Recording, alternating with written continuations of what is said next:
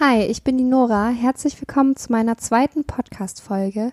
Die heutige Podcast-Folge wird die einzelnen Angststörungen thematisieren. Ich werde euch die Symptome erklären, zeigen, wie man das an anderen Menschen merken kann und was du für dich und auch für andere Menschen dagegen tun kannst.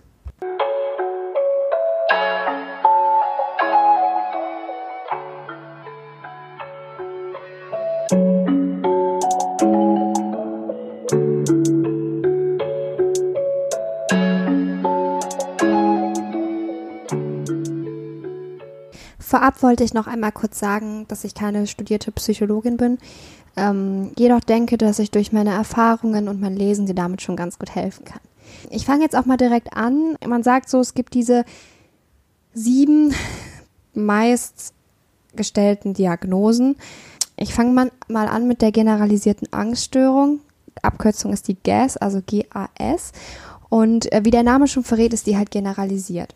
Das bedeutet, man hat nicht nur Panikepisoden, also das heißt ganz kurze Panikanfälle wie Panikattacken, sondern man hat wochenlang andauernde Sorgen. Man ist voller Angst, voller Erwartungen. Man hat ein andauerndes Gefühl, dass irgendetwas passiert, was nicht gut ist. Ist halt in allen Bereichen voller Sorge. Das beste Beispiel ist, dass man sich morgens auf der Arbeit schon Sorgen macht, ob man pünktlich ist und genug Arbeit macht und der Chef auch zufrieden ist und abends ins Bett geht und sich fragt, ob mit dem Partner auch alles richtig funktioniert hat. Also man ist wirklich in allen Lebensbereichen voller Sorge. Die körperlichen Symptome davon sind die innere Unruhe, die jemanden dann prägt. Also man kann nicht wirklich entspannen, man ist nicht wirklich zuversichtlich, was die Zukunft anbelangt und man fängt auch an, sehr stark zu zweifeln. Man hat Schlafstörungen, man kann nicht wirklich gut durchschlafen man ist dann auch durch die ganzen Sorgen und die ganzen Ängste total verkrampft. Also man merkt das ganz gut, dass dann die Rückenmuskulatur oder auch der Nacken sehr oft schmerzt. Und man findet halt auch leider keine Entspannung. Also das heißt, ja, das ist halt ähnlich wie die innere Unruhe, aber nochmal irgendwie etwas unangenehmer, weil man dadurch halt immer unter Strom steht. Die generalisierte Angststörung wird aber meistens erst diagnostiziert, wenn man wirklich seit sechs Monaten mit diesen Symptomen zu kämpfen hat. Dann gibt es die Panikstörung, die sich durch Panikattacken äußert. Also man ist halt normalerweise eher weniger ängstlich, aber es kommt wirklich attackenartig eine starke Angst. Es sind wirklich Angstanfälle mit körperlichen Beschwerden wie Herzrasen, Brustschmerzen, das Gefühl, man würde ersticken, Schwindel, Schwitzen und ähm, Realitätsverlust. Man hat durch diese Panikstörung auch immer wieder Angst zu sterben oder die Kontrolle zu verlieren. Und das ist halt diese attackenartige Angst, die viele auch schon mal gehört haben oder kennen und die häufigste Form mit. Also wirklich diese Panikstörung, dass man in es, es kann überall passieren und es muss auch keinen Auslöser haben. Also es kommt aus dem Nichts und attackenartig. Dann ähm, wollte ich die Hypochondrie kurz beschreiben. Das ist nicht unbedingt eine explizite Angststörung, geht aber zu einer Angststörung hinüber, dadurch, dass man durch diese Krankheitsängste, also Hypochondrie heißt Krankheitsangst, dadurch wirklich Ängste entwickelt und dann in eine Panikattacke rübergehen kann. Also man hat wirklich eine extreme Körperbeobachtung, man beobachtet sich selber und den Körper durchweg. Man guckt, man hat ein kleines Ziehen am Hals oder ähm, am Bauch oder so. Und für einen ist das direkt das Schlimmste, von Herzinfarkt bis hin zur Diagnose Krebs, obwohl körperlich nichts auffindbar ist. Und genau, das ist halt dieses Katastrophendenken, dass man bei jedem kleinsten Schmerz denkt, man hätte was Schlimmes.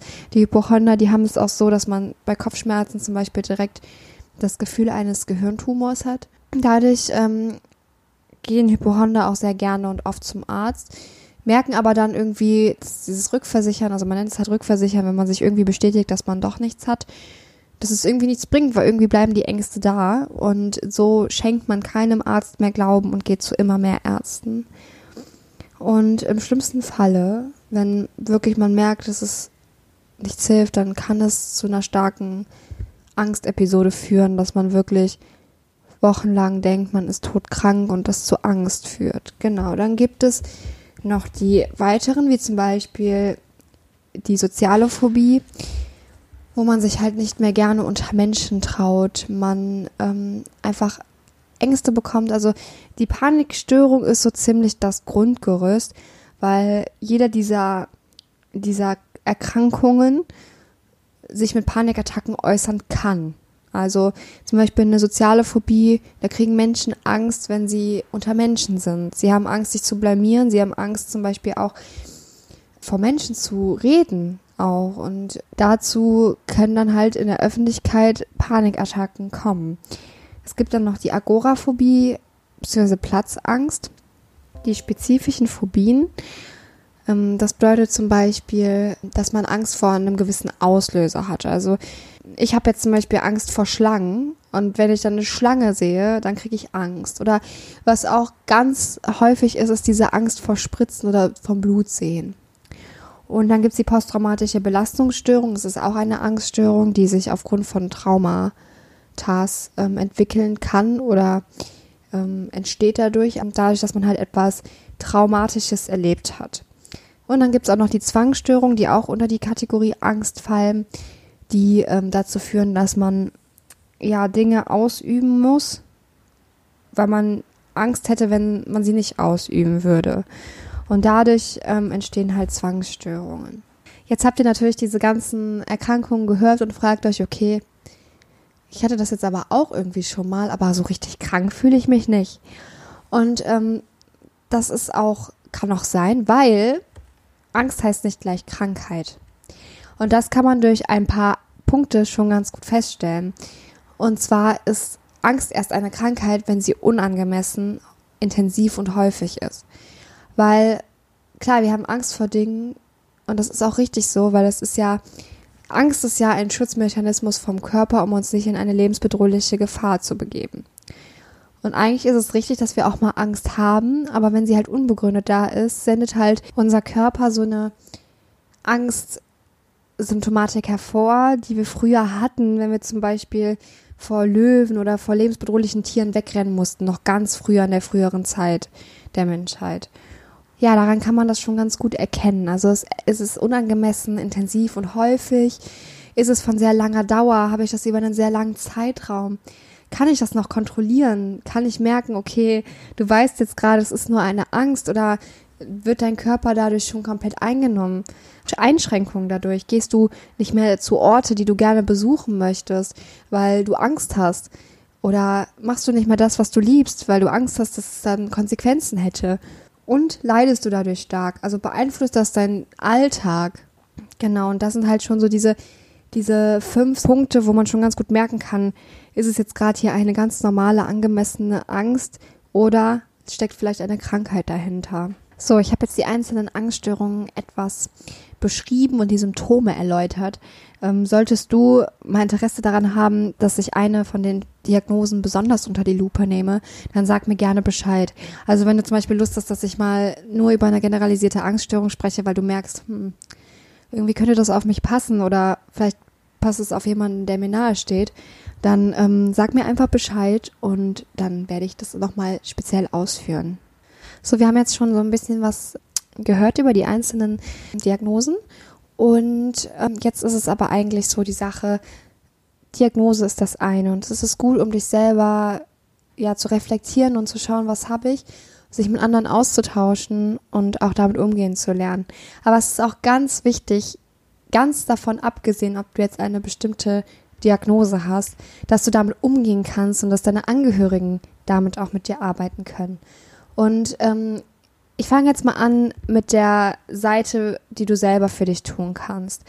Also, du kannst dir selber immer wieder sagen, auch wenn so eine Panikattacke da ist, es ist nicht schädlich. Du wirst an einer Panikattacke oder an Angst nicht sterben. Man kann es nicht, es ist unmöglich. Es ist klar belastend für den Körper und auch für dich, aber es wird nichts verändern. Du wirst nicht umfallen oder sterben an einer Panikattacke oder einer Angst, an einer starken Angst. Und was du dir selber versuchen musst zu machen, sind diese katastrophalen Fantasievorstellungen loszulassen. Denn es bringt nichts, wenn du über etwas nachdenkst, was nicht eingetreten ist. Du denkst immer weiter. Du denkst, okay, ich habe jetzt Bauchschmerzen, was ist, wenn es Krebs ist? Und dann denkt man ja nicht nur an den Krebs selber, sondern man denkt an diese ganzen Folgen daraus. Man denkt daran, okay, dann muss ich operiert werden, dann mache ich eine Chemotherapie, dann kann ich sterben. Und das ist halt das, was wir uns selber machen. Dabei haben wir einfach nur Bauchschmerzen. Und durch diese Gedanken, die wir uns immer wieder sagen, dieses, was wäre wenn, was ist, wenn ich dann ins Krankenhaus muss, was ist, wenn ich dann sterbe, wird die Angst immer schlimmer. Deswegen muss man an solchen Situationen versuchen, seine Gedanken abzulenken und die Katastrophenvorstellungen loszulassen. Und da gibt es auch noch ganz andere Wege, jetzt rein nicht nur von den Gedanken, die man sich macht, sondern auch, dass man Dinge nicht vermeidet, vor denen man Angst hat. Also ich habe zum Beispiel ganz, ganz starke Angst gehabt, einkaufen zu gehen. Das kam durch meine Ängste, weil ich immer wieder Angst hatte, umzukippen. Und ich bin dann einfach einkaufen gegangen. Und tatsächlich hatte ich auch im Einkaufsladen wirklich das Gefühl, ich kippe jetzt um. Und ich bin da geblieben. Und das habe ich mehrmals gemacht. Und ich hatte mehrmals diese Sorge, okay, jetzt ist es vorbei, du kippst jetzt hier im Laden um. Ich bin kein einziges Mal in den ganzen Wochen und Monaten umgekippt. Es ist nur die Angst gewesen. Und dadurch, dass ich in diesem Laden war und gemerkt habe, okay, du hast jetzt gerade zwar das Gefühl, aber es passiert dir ja gar nichts, habe ich gemerkt, wow, es ist nur die Angst. Und dadurch habe ich die Vermeidung wiederum gelassen. Für mich ist es jetzt nicht mehr so schwierig, in einen Einkaufsladen zu gehen, wie noch vor ein paar Monaten, wo ich es komplett gemieden habe. Und das ist halt das, keine Vermeidung, Konfrontation. Wirklich darauf, auf Deutsch gesagt, zu scheißen, was die Angst einem gerade vermitteln möchte, um wieder Normalität zu erlangen und die Angst zu verlieren. Und da ist es nämlich auch schon das Wichtigste.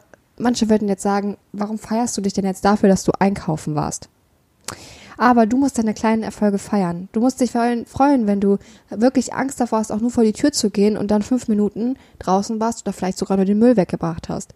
Es ist für dich ein Erfolg. Und das ist ganz wichtig, um gegen Angststörungen anzugehen, dass du deine eigenen kleinen Erfolge feierst. Am besten schreibst du sie dir auf, führst vielleicht ein Bullet Journal oder schreibst sie dir so in dein Notizbuch oder in die Notizen deines Handys, um immer wieder zu sehen, okay, ich habe was geschafft, es ist schön so.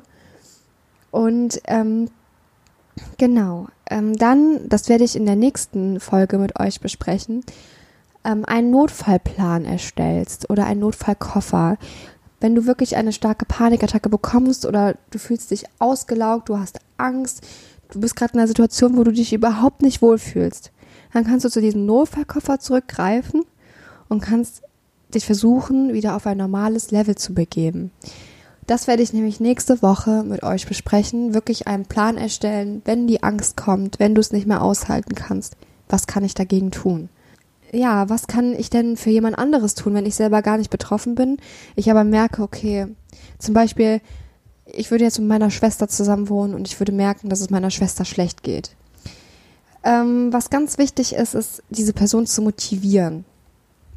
Also wirklich zu sagen, wir gehen jetzt mal zusammen raus oder wir machen jetzt mal was. Wirklich Motivation. Es bringt nichts zu sagen, ja, ist jetzt ja echt voll doof, komm mal her, ich bleib bei dir und so dieses, dieses Betüteln. Nein, man muss motivieren, man muss wirklich sagen, du schaffst das und auch nicht schonen. Also, wenn zum Beispiel jetzt nehmen wir an, ich hätte eine Schwester und ihr würde es sehr schlecht gehen und ich sage zu ihr, komm, wir gehen mal spazieren und sie sagt, nee, ich habe aber Angst und dann sage ich, okay, wenn du Angst hast und dich gerade nicht gut fühlst, dann bleib lieber hier. Genau das wäre die falsche Entscheidung. Du musst sagen, nein, du kommst jetzt mit weil im Endeffekt wird sie danach genau diesen kleinen Erfolg feiern. Und diese kleinen Erfolge führen irgendwann zu einem Gesamtpaket, das die Angst abnimmt. Dann ist es auch wichtig, den Menschen selbstständig zu lassen. Wenn du dich komplett um diesen Menschen kümmerst und betütelst und guckst, dass er bloß nichts mehr alleine machen muss und für ihn einkaufen gehst und das machst, dann wird er in seiner Komfortzone bleiben und seine Angst wird sich weiterhin verselbstständigen, aber nicht verringern. Und dafür ist es ganz wichtig, dass du den Abstand hältst, diesen gewissen Abstand hältst, um dieser Person ihre Selbstständigkeit zu bewahren. Und was auch mal ganz wichtig ist, was ich, wozu ich jedem rate und was auch ganz einfach ist, wenn jemand solche Probleme hat. Ihr müsst kein Psychologe sein, ihr müsst kein Krankenpfleger sein, ihr müsst kein Sozialarbeiter sein und ihr müsst auch überhaupt keine Ahnung davon haben. Aber wenn der Mensch euch irgendwas zu erzählen hat zu dem Thema, dann hört ihm einfach zu Wenn er euch erzählt, okay, mir geht's gerade schlecht, ich habe gerade Angst, ich habe Angst, dass ich sterbe, dann hörst dir einfach an. Denk nicht darüber nach, was du sagen könntest darüber, sondern sei einfach für diesen Menschen da, denn das hilft schon sehr, weil viele Menschen mit Angststörungen oder allgemein psychischen Erkrankungen trauen sich nicht darüber zu sprechen. Und wenn sie sich dir anvertrauen und darüber reden, fällt den meisten Patienten mit Angst oder anderen Erkrankungen schon ein Stein vom Herzen. Und das kann ich dir auf deinen Weg mitgeben. Und sonst, ähm, wenn es da natürlich weitergeht, natürlich den Menschen auch helfen, sich therapeutische Hilfe zu suchen. Wirklich mit ihm zu gucken, wo sind hier die nächsten Adressen, welcher Arzt ist spezialisiert. Vielleicht ver, ver, begleitest du ihm sogar dahin. Fährst mit ihm zum Psychologen, wartest im Wartezimmer oder wartest draußen, gehst so lange Kaffee trinken, um dem Mensch so das Gefühl zu geben, du machst jetzt was dagegen und ich unterstütze dich. Und äh, das sind schon die ersten Schritte. Und wenn es dann weitergeht, würde ich wirklich mit dem Psychologen und dann vielleicht auch mit dem Psychiater die richtigen Maßnahmen ergreifen, die für mich persönlich abgeschnitten helfen. Und auch ganz viel Selbstheilung. Und zum Beispiel mein Podcast würde dann auch gut dabei helfen, dass sich diese Person dann mal anhört, okay, da ist gerade jemand, der hat dieselben Ängste gehabt und wie als erster rausgeschafft. Das Positive an diesen Erkrankungen ist, sie sind zwar sehr, sehr unangenehm und irgendwie auch beeinträchtigend und nicht schön, aber sie sind sehr gut behandelbar. Also man kann damit wirklich gut leben und man kann sie wirklich gut behandeln, wenn man sich Hilfe sucht. Und dann kann man es auch sogar schaffen, diese Ängste komplett zu besiegen. Also es ist nichts Unheilbares. Und ähm, das müsste den Menschen auch immer mit auf den Weg geben. Zu sagen, okay, das ist jetzt quasi eine langwierige, doofe Scheißerkältung, aber ich schaffe es da raus. Ich hoffe, ich konnte euch die einzelnen Diagnosen näher bringen, euch schon ein paar Tipps geben, was man tun kann. Die nächste Folge ähm, wird davon handeln von ähm, Triggerpunkten und Notfallkoffern. Also wenn man wirklich in einer Akutsituation ist und man hat wirklich eine starke Angstreaktion oder Panikreaktion, was man dagegen machen kann. Ähm, ich habe jetzt auch in einer der nächsten Folgen einen Gast. Ich werde ein kleines Interview führen mit jemandem, der auch mit psychischen Problemen zu kämpfen hat ich freue mich sehr auf die gemeinsame weitere Zeit. Ich hoffe, euch hat der Podcast gefallen und wünsche euch weiterhin einen wunderschönen Tag. Bleib so, wie du bist. Du bist so wundervoll. Und wenn es dir gerade schlecht geht, denk daran, du schaffst es auch wieder heraus. Tschüss.